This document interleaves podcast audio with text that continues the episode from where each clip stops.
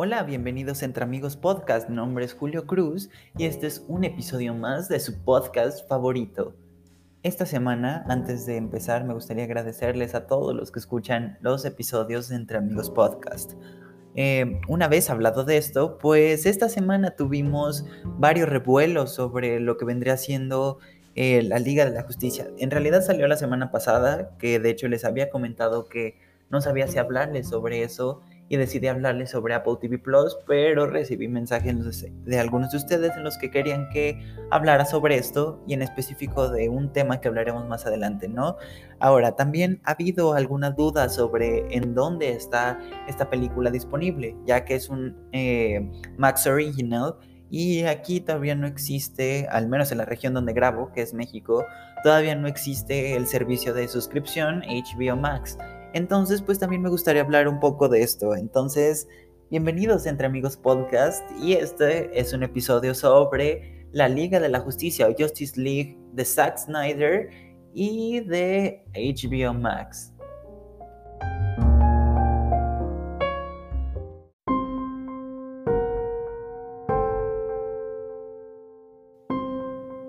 Fue hace casi cuatro años de que tuvimos todo mundo la oportunidad de ver la Liga de la Justicia en su versión del director Josh Whedon, ya que por asuntos personales de Zack Snyder tuvo que dejar este proyecto. Sé que para las personas que no les interesa mucho eh, las películas de superhéroes y en específico las de DC Comics, pues no entenderán un poco de lo que estoy hablando. Básicamente, a inicios de la década pasada, estamos hablando de 2010 más o menos, eh, Warner Bros. empezó a trabajar en su universo cinematográfico viendo lo que estaba haciendo su competencia de Paramount, que era Marvel, ya que en ese entonces Marvel le pertenecía a Paramount, no a Disney. Y decidieron empezar con Zack Snyder a la cabeza de este proyecto, dándonos en 2013 la película Man of Steel o El hombre de acero esta película, a pesar de que fue eh, recibida con bastantes críticas eh, mixtas, terminó siendo un acierto dentro de lo que vendría siendo este universo. Después, durante algún tiempo, estuvieron viendo cuál sería la siguiente manera de continuar, ya que tal parecía que querían juntar la Liga de la Justicia lo más rápido posible.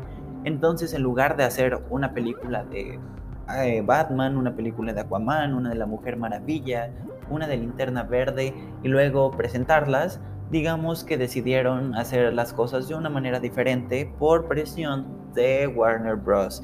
Entonces Zack Snyder, a continuación después de esto, se puso a trabajar en un proyecto que haría el inicio de la Liga de la Justicia. Esta película se estrenaría en 2015 y llevaría el título de Batman vs. Superman, el origen de la justicia. Esta película desafortunadamente no corrió con la misma suerte que su película de 2013, ya que tuvo críticas bastante negativas y esto hizo que se perdiera mucho dentro de lo que el estudio estaba esperando para este universo. Aún así empezaron a apostar por otros proyectos como La Mujer Maravilla, que fue recibida con críticas muy buenas y con una recaudación bastante aceptable, al mismo tiempo que ahora sí estaban preparando todo para lo que sería la inminente Liga de la Justicia. Aquí es cuando, casi a punto de terminar lo que vendría siendo la etapa de grabación, Zack Snyder decide por eh, algunos problemas que tuvo relacionados a una de sus hijas, pues abandonar el proyecto y fue encargado eh, de terminar lo que vendría siendo esta película el director de Avengers y Avengers era de Ultron, Josh Whedon. A partir de aquí es donde empiezan los problemas, ¿no? Ya que Josh Whedon al momento de llegar decide hacer algunos cambios en el libreto, hace regrabaciones y pues termina estrenando una cosa que como tal era bastante diferente a lo que Josh Whedon, perdón, a lo que Zack Snyder nos tenía preparados. Entonces, pues digamos que al momento de estrenar la crítica destrozó la película y no llegó a tener el, podremos decir que el eh, la recaudación que esperaba Warner Bros. Y aquí fue cuando se decidió que tal vez no era tan importante el que tuviesen que haber hecho la Liga de la Justicia tan rápido o tener que tener películas conectadas, ya que, como recordarán también, y esto se me olvidó, en 2016 tuvimos Suicide Squad que tuvo una recepción similar en cuanto a calidad y crítica. Y fue justo en este punto cuando se decidió que sí iría a hacer un reboot de Suicide Squad, que es lo que vimos esta semana con eh, el director de Guardians of the Galaxy, James Gunn, donde se harían películas que no estuviesen conectadas como tal, como Aves de Presa y la emancipación de una Harley Quinn. Y pues tendremos todavía algunos proyectos futuros, también Shazam es uno de ellos. Y ya con todo esto puesto en la mesa, Zack Snyder eh, había hablado desde hace bastante tiempo sobre que existía un corte del director de él que obviamente existía por todo el material que habían grabado y que había sido desechado. Y muchos fans empezaron a tener eh, ciertas campañas en redes sociales en las que tenían como objetivo el que Warner Bros. lanzara esto. Y como tal, Warner habría dicho que nunca lo harían. E incluso creo que el director o la directora de DC Comics dijo que esa no era prioridad, ni siquiera era algo que existiera. Y bueno, ahora estamos hablando de esta película que es todo un hecho. Pero ¿por qué pasó? Bueno, como sabrán, em, Warner eh, fue comprado por ahí, eh, perdón, iba a decir por HBO, pero no, HBO y Warner son propiedad de ATT, eh, la compañía que la mayoría conoce por los por telefonía, ¿no? Y decidieron hacer un servicio de streaming llamado HBO Max que llegará a Latinoamérica y me parece que algunas partes de Europa en junio de 2021. Básicamente, pues necesitaban catálogo porque cuando vas a lanzar un servicio, eso es lo que más necesitas, algo que atraiga a usuarios. Y no había como una mejor carta que Warner pudiera jugar para su nuevo servicio que darles a los fans lo que querían, que era pues básicamente el corte del director Zack Snyder para la Liga de la Justicia. Entonces, desde hace un año se le dio a Zack Snyder la libertad de volver a grabar algunas cosas para la Liga de la Justicia y como tal hacer lo que vendría siendo la versión que él desde un inicio había esperado. Ahora, es una película que como tal no creo que vaya a ser para muchos de ustedes, ya que para empezar dura cuatro horas con tres minutos, lo cual es bastante pesadito. Y también, eh, bueno, la mayoría de ustedes que me escuchan son de Estados Unidos, entonces se encuentra disponible en HBO Max sin costo adicional. Entonces, para todos los que ya tengan este servicio, creo que es pues una recomendación muy buena. Al menos a mí personalmente me gustó, ya que sinceramente la de 2017 la tengo muy confusa. Fui a verla al cine en su momento y recuerdo que fue bastante aburrida y mala, pero como tal no recordaba muchas cosas. Entonces creo que no tengo mucho que hablar en cuanto a qué era eh, una y qué era la otra, eh, porque no recuerdo muy bien la de 2017. Lo que sí les puedo decir es que al momento de ver esta nueva versión hubo como tres, cuatro escenas que recordé pero fuera de eso, creo que la mayoría de metraje es nuevo, ya que la primera película, la de Josh Whedon, duraba aproximadamente dos horas, cuando esta dura el doble. Entonces, definitivamente estamos hablando de que hay mucho más trabajo detrás y me parece interesante que se haya decidido hacer esto, además de la recepción que está teniendo con la crítica y con las personas en general. No, no había visto jamás que una persona viera una película de cuatro horas y quejarse. Veamos, por ejemplo, lo que pasó con El Irlandés o The Irishman hace poco tiempo con la gente quejándose del tiempo que duraba, ¿no? Y esta vez no es así. Esta vez incluso la gente está disfrutándolo y me gusta esta idea. Aunque como sugerencia personal diría que vieran eh, en dos partes. Eh, digamos que la película está dividida por capítulos. Yo pienso que la mejor parte para dividirla sería en el capítulo 4 y de esta manera puedes ver eh, un día como dos horas y media y el día siguiente una hora y media y tendrás como una experiencia bastante agradable, ya que creo que ver cuatro horas de una película sí es bastante eh, difícil y cansado.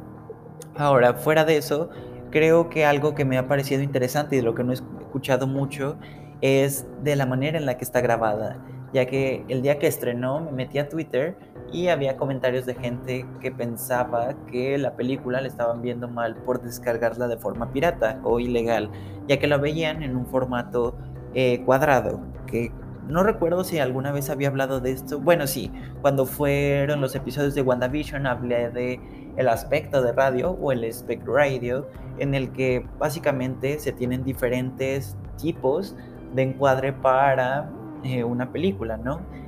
No voy a entrar mucho en esto porque no soy experto ni he estudiado cine, pero básicamente sería como la manera en la que se graba y en la que se va a proyectar una película.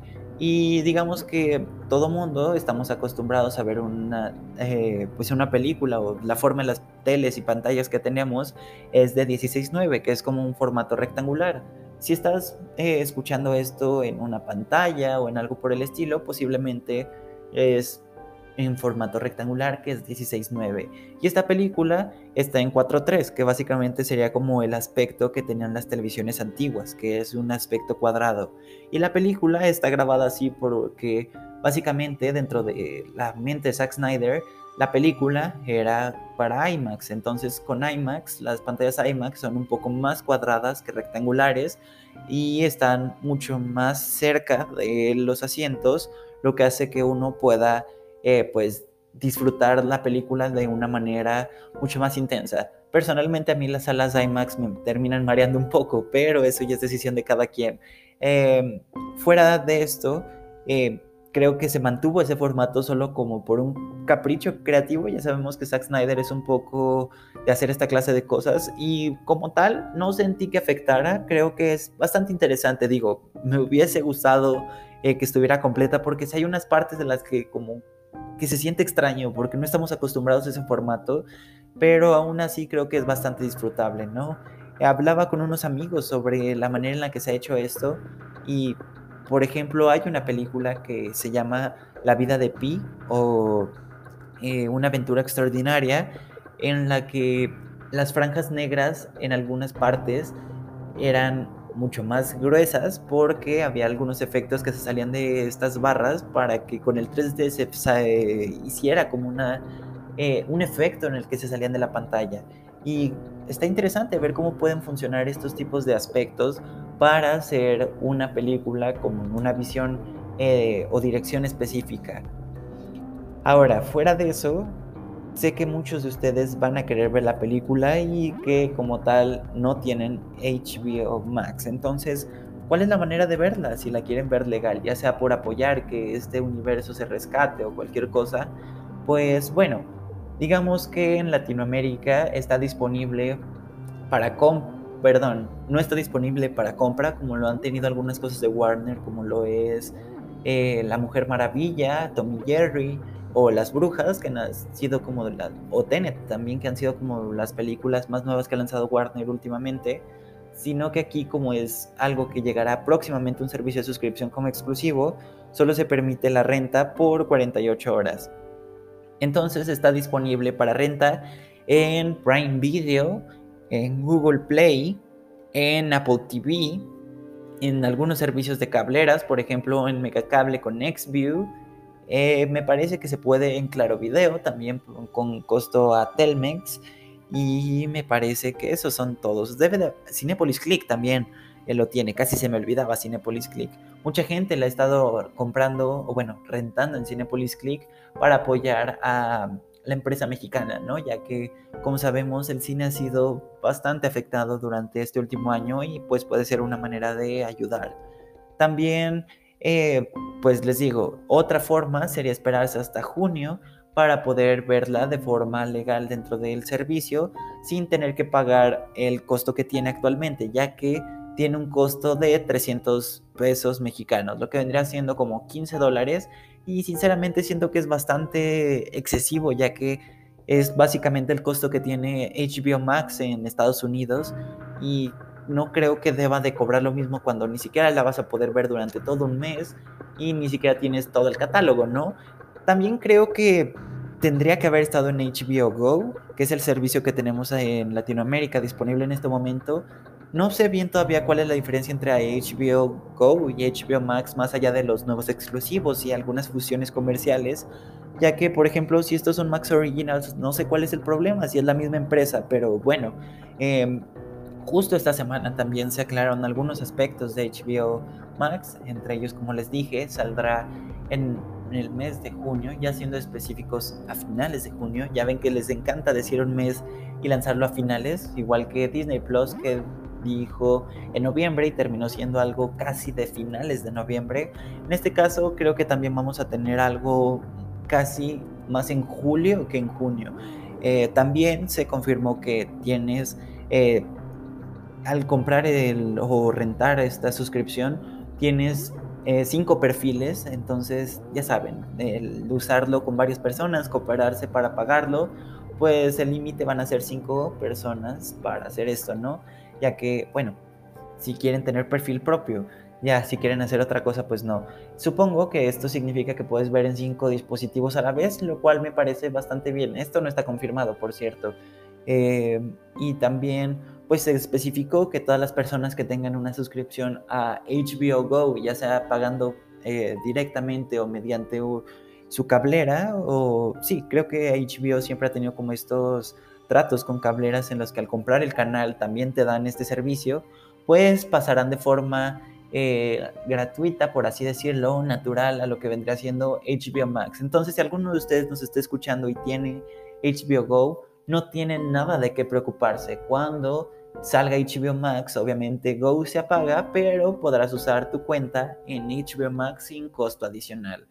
Y fuera de esto, creo que hay muchas cosas interesantes en esta plataforma. Por ejemplo, hay una serie que se está desarrollando de Game of Thrones que llegará el año que entra. Tenemos series como lo es Euphoria, como eh, His Dark Materials y muchas más.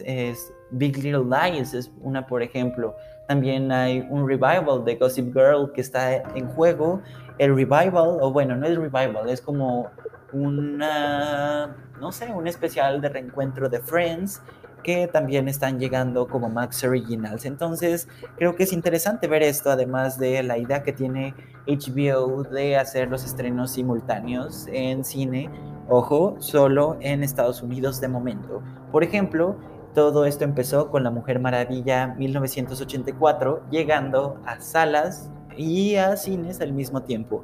Algo así como el Premier Access de Disney Plus, pero a diferencia de Disney, aquí no cuestan más. En parte tiene que ver con que es bastante caro eh, el servicio de HBO en comparación del de Disney, ya que Disney cuesta, me parece que 8.99 dólares y HBO eh, Max cuesta aproximadamente 15 dólares. Entonces la diferencia sí es casi del doble.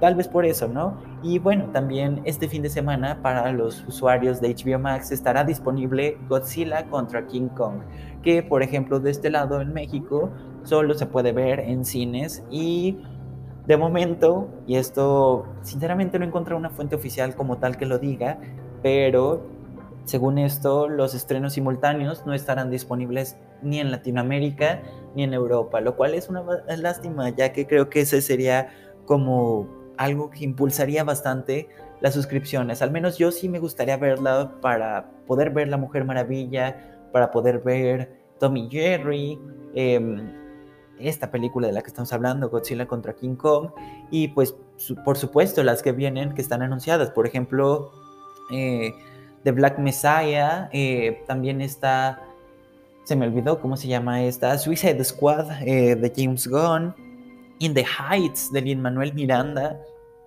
y Dune o Mortal Kombat, que son películas de verdad demasiado gigantes que van a estrenar así.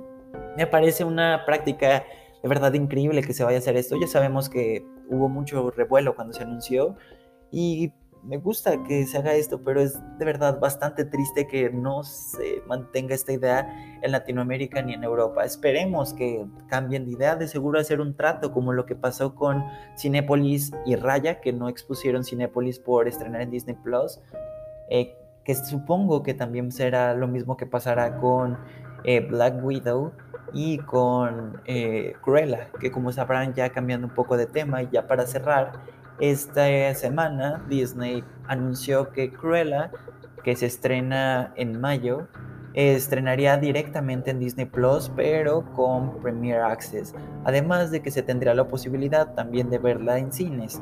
Pero siendo sinceros, lo más probable es que pase exactamente lo mismo que con Raya y el último dragón, que por algunos problemas pues no se estrene en algunos cines como lo es Cinépolis. Y en este momento en el que Cinemex está cerrado, en muchas ciudades solo existe este cine, entonces depende mucho de esta empresa el decidir si estrenar o no estas películas. Eh, pues siguiendo con los anuncios, el 28 de mayo ya en específico es cuando llega Cruella, entonces ustedes decidirán cómo verla. El Luca, que es esta película de Pixar que incluso en un Inside Pixar se habla de ello, que es una serie que está en Disney Plus, eh, estrenará el 18 de junio como un exclusivo de Disney Plus. Esto significa que ni siquiera va a estrenar en cines, no habrá Blu-rays ni DVDs, absolutamente nada, porque es una película original de Disney Plus. Y esta es la que sorprendió a muchos Black Widow estrenará el 9 de julio en cines que estén disponibles y por supuesto en Disney Plus. Y con esto, pues básicamente sería la carpeta de estrenos que tendría Disney al menos para esta parte del año, lo que vendría siendo la primera mitad de este año. Bastante sorprendente, ¿no? Ya que había muchas que pensé que tal vez iban a esperar, como Black Widow, y Luca creo que le están dando como parte, no tanto porque no eh, fuese a tener un impacto muy grande, sino porque es una IP nueva. Entonces esto creo que haría que más gente la viera, un poco como Soul, que les pareció muy buena a la mayoría de personas y que se hizo un boca en boca. Entonces creo que Black Widow y Cruella está bien que estén en Premier Access. Digo, em, creo que es la mejor manera para prefiero, eh, digamos que prefiero hacer esto de verlo en casa y tener como que pagar una cantidad pues un poco alta que tener que arriesgarme a cines. Por ejemplo, me muero por ver Godzilla contra King Kong, pero al menos de momento no quiero ir a un cine. Eh, en Estados Unidos la tienen fácil verlo en HBO Max, pero al menos aquí el ir a un cine creo que todavía no es bastante prudente como fin de esto me gustaría que me dijeran qué les parece, si van a contratar HBO Max, si van a rentar la Liga de la Justicia, en qué aplicación la van a rentar y por supuesto también qué les parece esto de Premier Access y si piensan comprarlos o qué más. Cuéntenme ustedes. Recuerden que nos pueden seguir en arroba entre amigos pod y mi Twitter personal que es eh, arroba Julio Cruz.